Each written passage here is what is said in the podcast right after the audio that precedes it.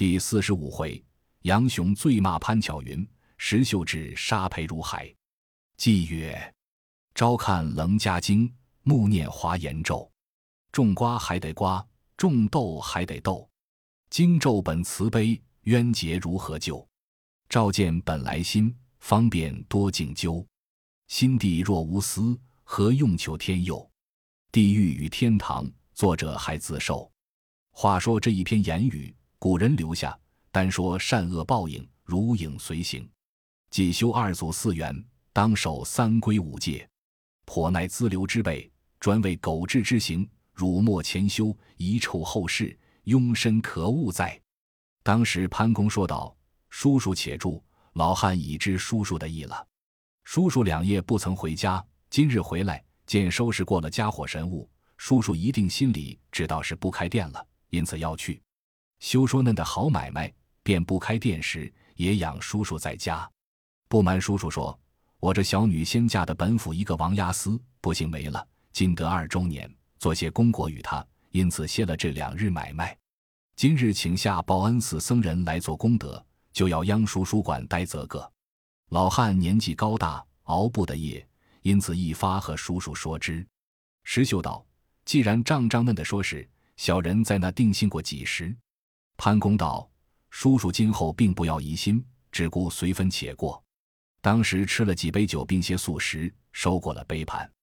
只见道人挑将金丹到来，铺设坛场，摆放佛像供器，古柏钟磬，香灯花烛，除下一面安排斋食。杨雄到申牌时分，回家走一遭，吩咐石秀道：“贤弟，我今夜却现当劳，不得前来。凡事央你支持则个。”石秀道：“哥哥放心自去，晚间兄弟替你料理。”杨雄去了，石秀自在门前照管。没多时，只见一个年纪小的和尚接起帘子入来。石秀看那和尚时，端地整齐，但见一个清玄玄光头新剃。把麝香松子云茶，一领黄烘烘直多出凤，使陈素沾檀香染；山根斜履使福州染到身青，九缕丝绦细细的买来针子。那和尚光溜溜一双贼眼，只唆趁施主娇娘。这秃驴美干干满口甜言，专说又丧家少妇，淫情发处，草庵中去觅尼姑，色胆动时，方丈内来寻行者。仰观神女司同寝，每见嫦娥要讲欢。那和尚入到里面，深深的与石秀打个问讯。石秀打礼道：“师傅少坐。”随背后一个道人挑两个盒子入来，石秀便叫：“丈丈，有个师傅在这里。”潘公听得，从里面出来。那和尚便道：“干爷如何一向不到敝寺？”老子道：“便是开了这些店面。”却没功夫出来，那和尚便道：“压四周年，无甚罕物相送，些少挂面，几包金枣。”老子道：“阿爷，什么道理叫师傅坏钞？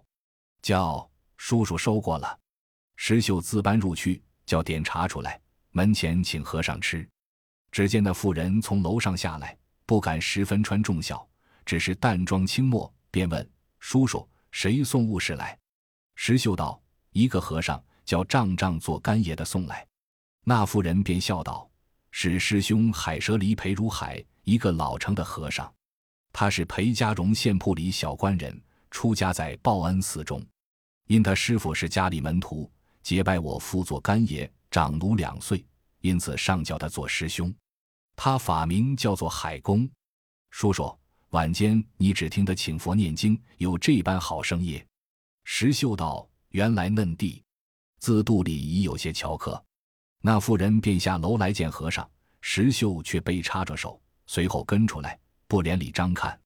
只见那妇人出到外面，那和尚便起身向前来，合掌深深的打个问讯。那妇人便道：“什么道理叫师兄坏钞？”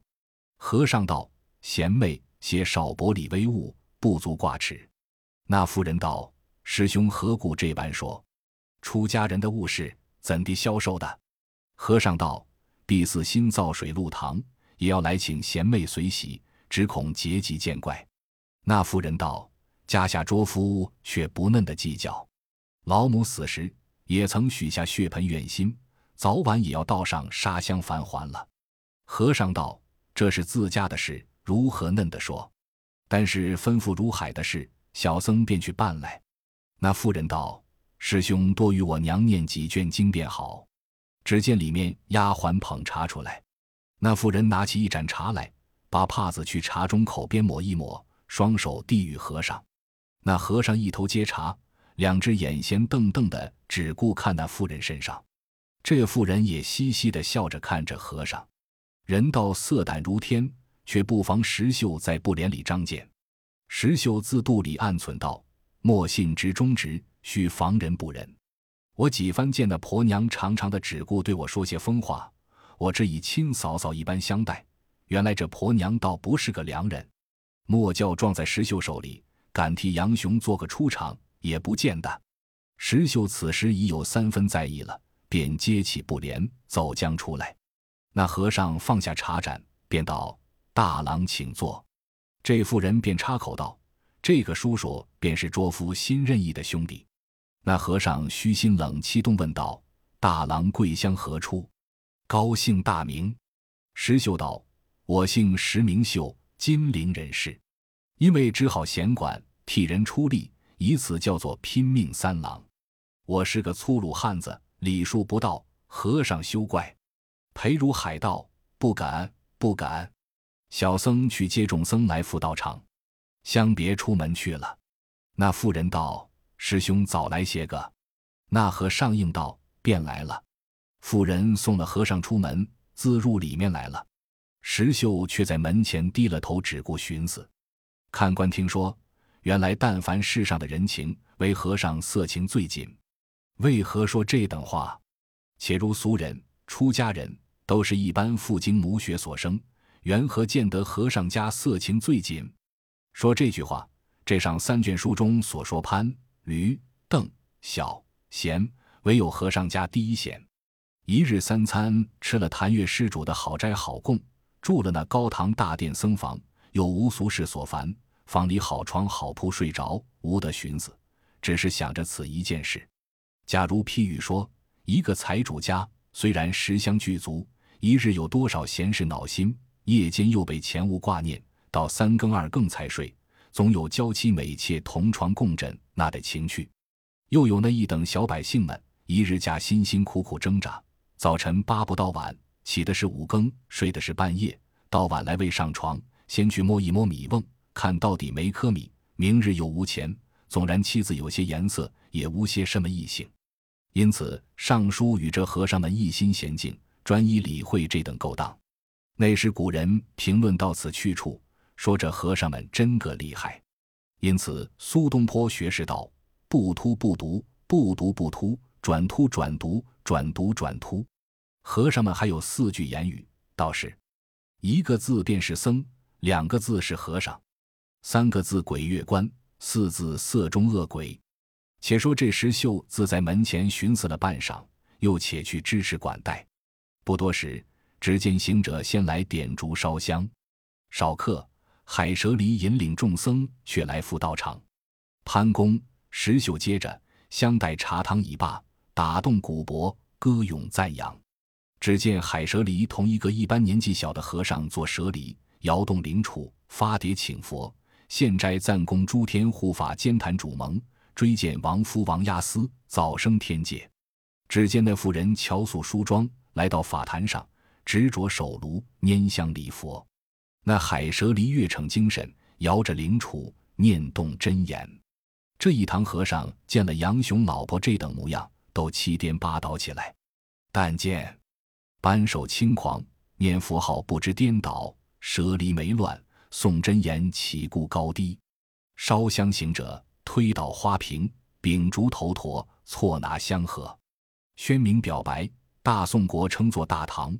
颤醉沙弥，王押思念为押尽，动挠的望空便瞥，打薄的落地不知。敲仙子的软作一团，击响磬的酥作一块。满堂喧哄，绕席纵横。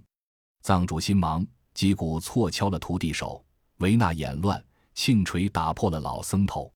十年苦行一时休，万个金刚降不住。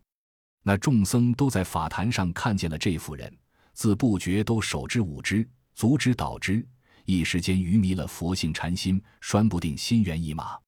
以此上德行高僧，世间难得。石秀却在侧边看了，也自冷笑道：“四子有甚功德？正为之作福，不如避罪。少见，正蒙已了，请众人和尚就里面吃斋。”海蛇离却在众僧背后转过头来。看着那妇人嘻嘻的笑，那婆娘也掩着口笑，两个都眉来眼去，以目送情。石秀都看在眼里，自有五分来不快意。众僧都做了吃斋，先饮了几杯素酒，搬出斋来，都下了趁前。潘公道：“众师傅保斋则个。”众和尚说道：“感承施主虔心，足矣了。”少客，众僧斋罢，都起身行事去了。转过一遭。再入道场，石秀心中好生不快意，只推肚疼，自去睡在板壁后了。那妇人一点情动，那里顾得防被人看见，便自去支持。众僧又打了一回古柏洞室，把些茶食果品煎点。海蛇离着众僧用心看经，请天王拜忏，设御赵王参礼三宝。追荐到四更时分，众僧困倦，这海蛇离越逞精神，高声看诵。那妇人再不连下看了，欲火炽盛，不觉情动，便叫丫鬟请海和尚说话。那贼秃慌忙来到妇人面前，这婆娘扯住和尚袖子，说道：“师兄，明日来取功德钱时，就对爹爹说血盆愿心一事，不要忘了。”和尚道：“小僧记得，只说要还愿也还了好。”和尚又道：“你家这个叔叔好生厉害。”妇人应道。这个踩他则甚，又不是亲骨肉。海蛇离道：“嫩弟小僧却才放心，我只道是结吉的至亲兄弟。”两个又细笑了一回。那和尚自出去判胡送王，不想石秀却在板壁后假睡，正张得着，都看在肚里了。当夜五更，道场满散，送佛化止已了，众僧作谢回去。那妇人自上楼去睡了，石秀却自寻思了，气道。哥哥嫩的豪杰，却恨撞了这个淫妇，忍了一肚皮鸟气，自去作坊里睡了。次日，杨雄回家，俱各不提。饭后，杨雄又出去了。只见海蛇离又换了一套整整齐齐的僧衣，竟到潘公家来。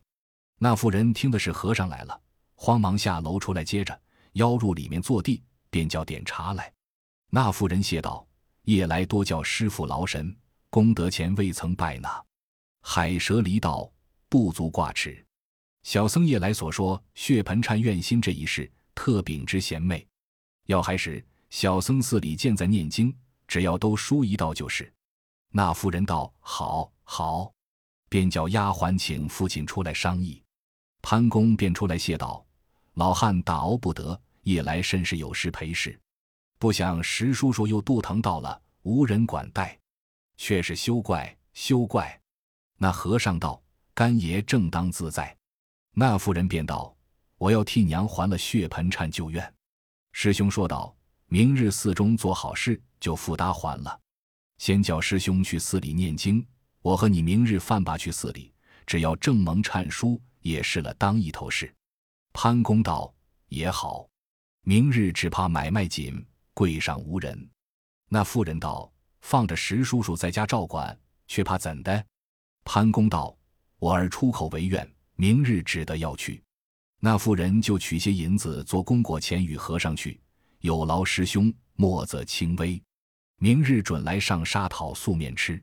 海蛇离道：“解后拈香，收了银子，便起身谢道：“多承布施，小僧将去分表众僧，来日专等贤妹来正蒙。”那妇人直送和尚到门外去了。石秀自在作坊里安歇，起来宰猪赶趁。却说杨雄当晚回来安歇，那妇人带他吃了晚饭，洗了脚手，却去请潘公对杨雄说道：“我的阿婆临死时，孩儿许下血盆金蝉愿心，在这报恩寺中。我明日和孩儿去那里正蒙，筹了便回，说与你知道。”杨雄道：“大嫂，你便自说与我何妨？”那妇人道。我对你说，又怕你嗔怪，因此不敢与你说。当晚无话，各自歇了。次日五更，杨雄起来，自去花卯，承应官府。石秀起来，自理会做买卖。只见那妇人起来，浓妆艳饰，包了香盒，买了纸烛，讨了一乘轿子。石秀自一早晨顾买卖，也不来管他。饭罢，把丫鬟莹儿也打扮了。四排时候，潘公换了一身衣裳，来对石秀道：“襄樊叔叔照管门前，老汉和捉女童去，还些怨心便回。”石秀笑道：“多烧些好香，早早来。”石秀自肚里已知了。且说潘公和莹儿跟着轿子，一进望报恩寺里来，有诗为证：“眉眼传情意不分，突奴犬恋女钗裙。设言宝刹还惊异，却向僧房会雨云。”却说海蛇离这贼秃单位这妇人结拜潘公做干爷，只是杨雄组织碍眼，因此不能勾上手。自从和这妇人结拜起，只是眉来眼去送情。未见真实的意，因这一夜到场里，才见他十分有意。七日约定了，那贼秃磨枪备剑，整顿精神，先在山门下伺候着。见轿子到来，喜不自胜，向前迎接。潘公道：“甚是有劳和尚。”那妇人下轿来，谢道：“多多有劳师兄。”海蛇离道：“不敢，不敢。”小僧已和众僧都在水陆堂上。从五更起来诵经，到如今未曾注谢，只等贤妹来正蒙，却是多有功德。把这妇人和老子一引到水陆堂上，已自先安排下花果香烛之类，有十数个僧人在彼看经。那妇人都到了万福，参礼了三宝。海蛇离引到地藏菩萨面前，正蒙忏悔，通罢梳头，便画了纸，请众僧自去吃斋，这徒弟陪侍。海和尚却请干爷和贤妹去小僧房里拜茶，一妖把这妇人引到僧房里深处，预先都准备下了，叫声师哥拿茶来。只见两个侍者捧出茶来，白雪定器盏内，朱红托子，绝细好茶。吃罢，放下盏子，请贤妹里面坐一坐。又引到一个小小阁里，青光黑漆春台，挂几幅名人书画，小桌上焚一炉妙香。潘公和女儿一带坐了，和尚对席，迎儿立在侧边。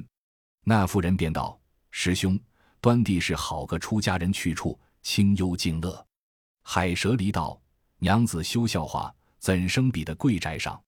潘公道：“生受了师兄一日，我们回去。”那和尚那里肯，便道：“难得干爷在此，又不是外人。今日斋食已是贤妹做施主，如何不吃住面了去？”师哥，快搬来！说言未了，却早拖两盘进来，都是日常里藏下的稀奇果子、异样菜蔬，并诸般素馔之物，排一春台。那妇人便道：“师兄何必置酒，无功受禄？”和尚笑道：“不成礼数，微表薄情而已。”师哥将酒来斟在杯内。和尚道：“干爷多时不来，是常这酒。”老儿饮罢道。好酒端得味重，和尚道：“前日一个施主家传得此法，做了三五十米，明日送几瓶来与令许吃。”老子道：“什么道理？”和尚又劝道：“无物乡愁贤妹娘子，胡乱告饮一杯。”两个小师哥轮番筛酒，莹儿也吃劝了几杯。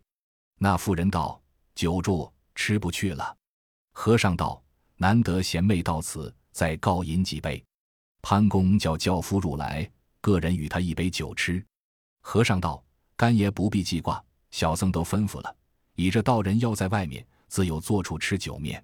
干爷放心，且请开怀自饮几杯。”原来这贼秃为这个妇人，特地对付下这等有力气的好酒。潘公吃央不过，多吃了两杯，当不住，醉了。和尚道：“且扶干爷去床上睡一睡。”和尚叫两个师搁置一夫，把这老二搀在一个净房里去睡了。这里和尚自劝道：“娘子再开怀饮几杯。”那妇人一者有心，二乃酒入情怀。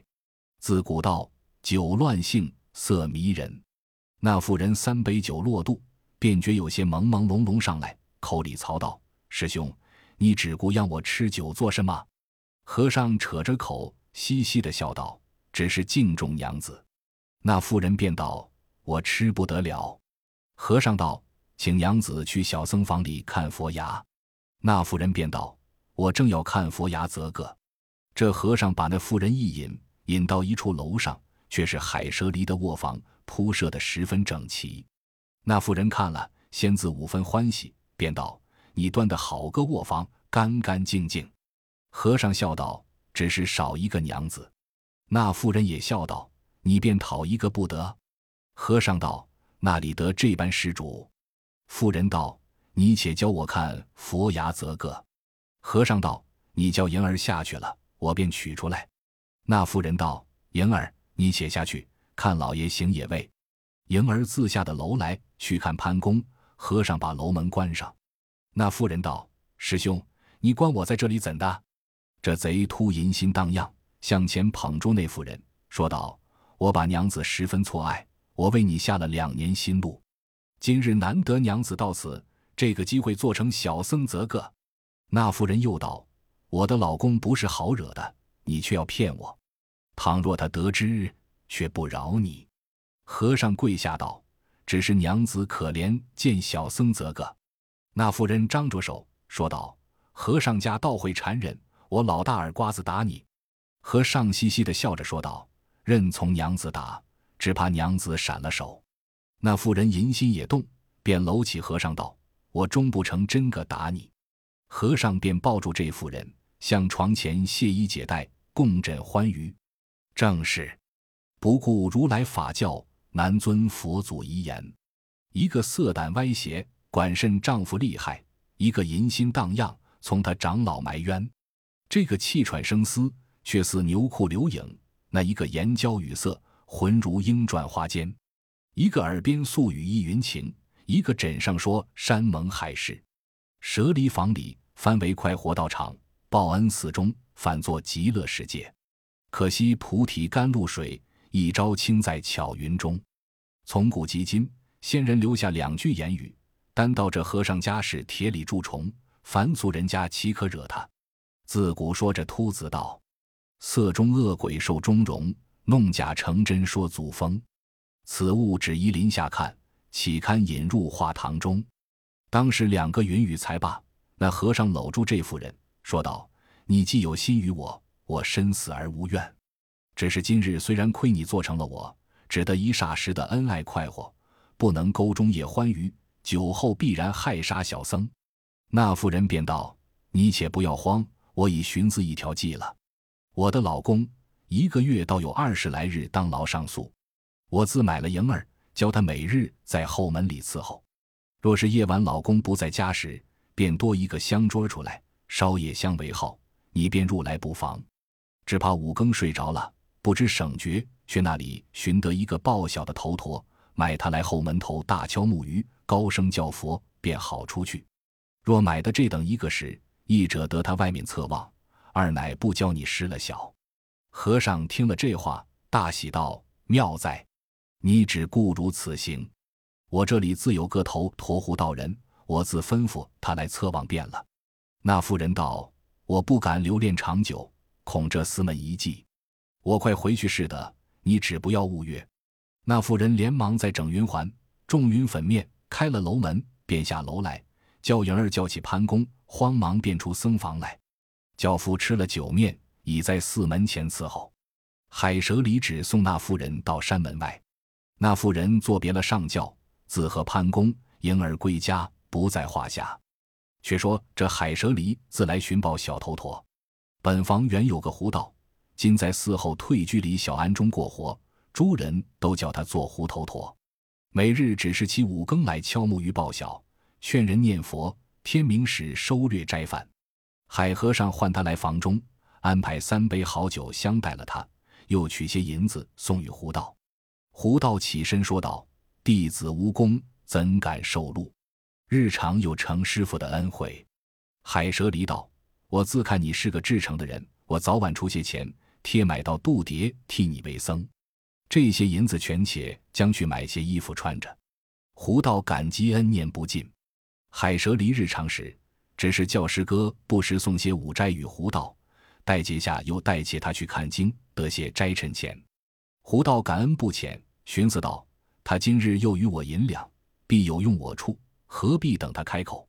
胡道便道：师傅，但有使令小道处，即当向前。海蛇离道：胡道，你既如此好心说时，我不瞒你，所有潘公的女儿要和我来往，约定后门首但有香桌在外时，便是教我来。我却难去那里学，若得你先去看探有无，我才可去。又要烦你五更起来叫人念佛时，可就来那里后门头，看没人，便把木鱼大敲报晓，高声叫佛，我便好出来。胡道便道：“这个有何难哉？”当时应允了。其日，先来潘公后门首讨斋饭，只见婴儿出来说道：“你这道人如何不来前门讨斋饭，却在后门里来？”那胡道便念起佛来，里面这妇人听得了，以自乔科，便出来后门问道：“你这道人莫不是五更报晓的头陀？”胡道应道：“小道便是五更报晓的头陀，叫人省睡。晚间宜烧些香，叫人积福。”那妇人听了大喜，便叫莹儿去楼上取一串铜钱来布施他。这头陀张得迎儿转背，便对那妇人说道：“小道便是海蛇离心腹之人。”特地使我先来探路，那妇人道：“我已知道了。今夜晚间你可来看，若有香桌在外，你可便报与他则个。”胡道把头来点着，迎儿取将铜钱来与胡道去了。那妇人来到楼上，却把心腹之事对迎儿说了。自古道，人家女使谓之奴才，但得了些小便宜，如何不随顺了？天大之事也都做了。因此，人家妇人女使可用而不可多，却又少他不得。古语不差，有诗为证：“送暖偷寒起祸胎，坏家断的是奴才。”请看当日红娘事，却把莺莺哄得来。且说杨雄此日正该当牢，未到晚，先来取了铺盖去，自监里上诉。这莹儿得了些小印儿，巴不到晚，自去安排了香桌，黄昏时多在后门外。那妇人却闪在旁边伺候，出更左侧，一个人戴顶头巾，闪将入来。迎儿问道：“是谁？”那人也不答应，便出下头巾，露出光顶来。这妇人在侧边见是海和尚，骂一声：“贼秃，倒好见识！”两个丝篓丝抱着上楼去了。迎儿自来多过了香桌，关上了后门，也自去睡了。他两个当夜如胶似漆。如糖似蜜，如酥似水，如鱼似水，快活淫戏了一夜。自古道，莫说欢愉闲夜短，只要金鸡报晓迟。两个正好睡里，只听得咯咯地木鱼响，高声念佛。和尚和妇人梦中惊觉，海蛇离披衣起来道：“我去也，今晚再相会。”那妇人道：“今后但有香桌在后门外，你便不可赴约；如无香桌在后门。”你便切不可来。和尚下床，衣前戴上头巾，因而开后门放他去了。自此为始。但是杨雄出去当牢上诉，那和尚便来。家中只有个老儿，未晚先自要去睡。莹儿这个丫头已自是做一路了，只要蛮石绣一个。那妇人淫心起来，那里管顾？这和尚又知了妇人的滋味，两个疑似被摄了魂魄的一般。这和尚只带头驼报了。便离死来，那妇人专得迎儿做脚，放他出入，因此快活偷养和尚戏耍。自此往来将近一月有余，这和尚也来了十数遍。且说这石秀每日收拾了店时，自在方里歇宿，常有这件事挂心，每日委决不下，却又不曾见着和尚往来。每日五更睡觉，不时跳江起来料度这件事。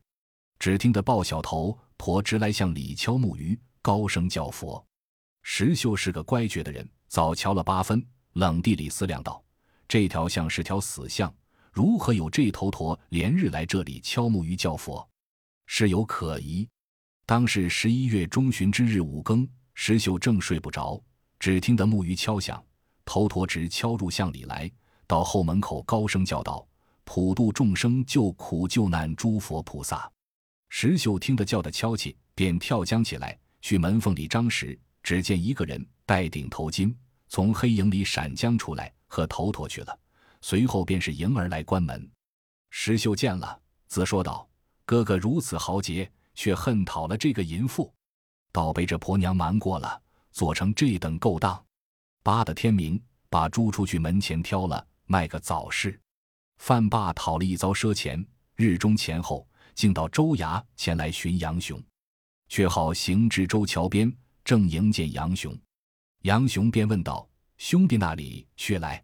石秀道：“因讨赊钱，就来寻哥哥。”杨雄道：“我常为官事忙，并不曾和兄弟快活吃三杯，且来这里坐一坐。”杨雄把这石秀引到州桥下一个酒楼上，拣一处僻静阁儿里，两个坐下，叫酒保取瓶好酒来，安排盘转海鲜案酒。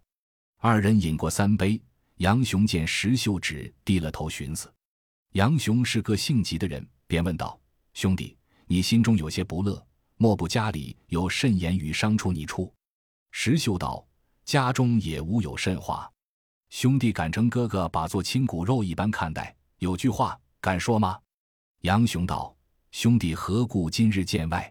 有的话但说不妨。”石秀道：“哥哥每日出来，只顾承担官府，却不知背后之事。”这个嫂嫂不是良人，兄弟已看在眼里多遍了，且未敢说。今日见得仔细，忍不住来寻哥哥，直言休怪。杨雄道：“我却无背后言，你且说是谁？”石秀道：“前者家里做道场，请那个贼秃海蛇离来，嫂嫂便和他眉来眼去，兄弟都看见。第三日又去寺里还血盆忏愿心，两个都带酒归来。”我近日只听一个头陀直来向内敲木鱼叫佛，那厮敲的作怪。今日五更被我起来张时，看见果然是这贼秃戴顶头巾从家里出去，似这等淫妇要他何用？杨雄听了大怒道：“这贱人怎敢如此？”石秀道：“哥哥且息怒，今晚都不要提，只和每日一般。明日只推做上诉，三更后却再来敲门。”那厮必然从后门先走，兄弟一把拿来，从哥哥发落。杨雄道：“兄弟见得是。”石秀又吩咐道：“哥哥今晚且不可胡发说话。”杨雄道：“我明日约你便是。”两个再饮了几杯，算还了酒钱，一同下楼来，出的酒肆，各散了。有诗为证：“饮散高楼便转身，杨雄怒气欲沾巾。五更专等头陀过。”准备钢刀要杀人，只见四五个虞后叫杨雄道：“那里不寻结吉？知府相公在花园里坐地，叫寻结吉来和我们使棒。快走，快走！”杨雄便吩咐石秀道：“本官唤我，只得去应答。兄弟先回家去。”石秀当下自归家里来，收拾了店面，自去作坊里歇息。且说杨雄被知府唤去，到后花园中使了几回棒。知府看了大喜，叫取酒来，一连赏了十大赏钟。杨雄吃了，都各散了。众人又请杨雄去吃酒，至晚吃的大醉，扶将归去。那妇人见丈夫醉了，谢了众人，却自和迎儿搀上楼梯去，明晃晃地点着灯烛。杨雄坐在床上，婴儿去脱鞋，妇人与他除头巾、解金泽。杨雄看了那妇人，一时默上心来。自古道，最是醒时言，指着那妇人骂道：“你这贱人，贼妮子，好歹是我结果了你。”那妇人吃了一惊，不敢回话，且服侍杨雄睡了。杨雄一头上床睡，一面口里恨恨地骂道：“你这贱人，阎婆妇，那厮敢大虫口里倒咸，我手里不到的，轻轻的放了你。”那妇人那里敢喘气。只待杨雄睡着，看看到五更，杨雄酒醒了，讨水吃。那妇人便起，舀碗水递与杨雄吃了。桌上残灯尚明，杨雄吃了水，便问道：“大嫂，你夜来不曾脱衣裳睡？”那妇人道：“你吃的烂醉了，只怕你要吐，那里敢脱衣裳？只在脚后倒了一夜。”杨雄道：“我不曾说什么言语。”那妇人道：“你往常酒性好。”但吃醉了便睡，我夜来只有些儿放不下。杨雄又问道：“石秀兄弟这几日不曾和他快活吃的三杯，你家里也自安排些请他。”那妇人也不应，自坐在榻床上，眼泪汪汪，口里叹气。杨雄又说道：“大嫂，我夜来醉了，又不曾恼你，做什么了烦恼？”那妇人掩着泪眼，只不应。杨雄连问了几声，那妇人掩着脸假哭。杨雄就他床上，扯起那妇人在床上，勿要问道：“为何烦恼？”那妇人一头哭，一面口里说道：“我爷娘当初把我嫁王押司，只指望一竹竿打到底，不想半路相抛。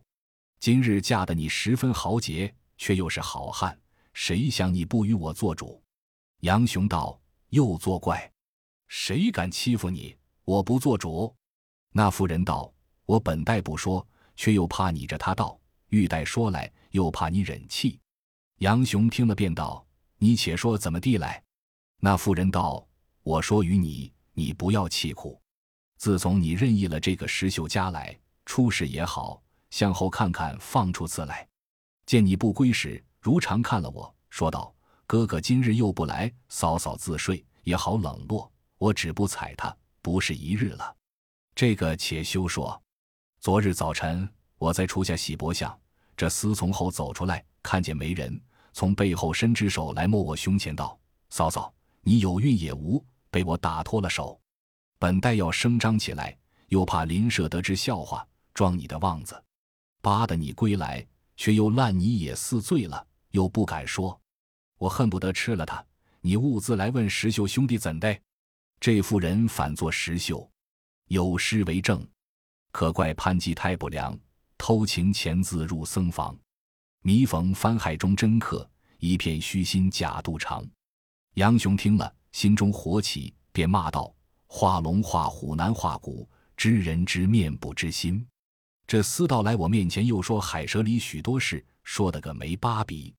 眼见的那厮慌了，便先来说破，使个见识，口里恨恨地道：他又不是我亲兄弟。”赶了出去便罢。杨雄到天明下楼来，对潘公说道：“宰了的牲口阉了吧，从今日便休要做买卖。”一霎时，把柜子和肉案都拆了。石秀天明正将了肉出来门前开店，只见肉案并柜子都拆翻了。石秀是个乖觉的人，如何不省的？笑道：“是了。”因杨雄醉里出言，走透了消息，倒吃这婆娘使个见识。你定是反说我无礼。他教杨雄叫收了肉店，我若便和他分辨，叫杨雄出丑。我且退一步了，自却别做计较。石秀便去作坊里收拾了包裹。杨雄怕他羞耻，也自去了。石秀捉了包裹，挎了解万尖刀来此潘公道：小人在宅上打搅了许多时，今日哥哥既是收了铺面，小人告回。账目已自明明白白。并无分文来去，若有毫厘昧心，天诛地灭。潘公被女婿吩咐了，也不敢留他。石秀相辞去了，却只在进巷内寻个客店安歇，另了一间房住下。石秀却自寻思道：“杨雄与我结交，我若不明白的此事，枉送了他的性命。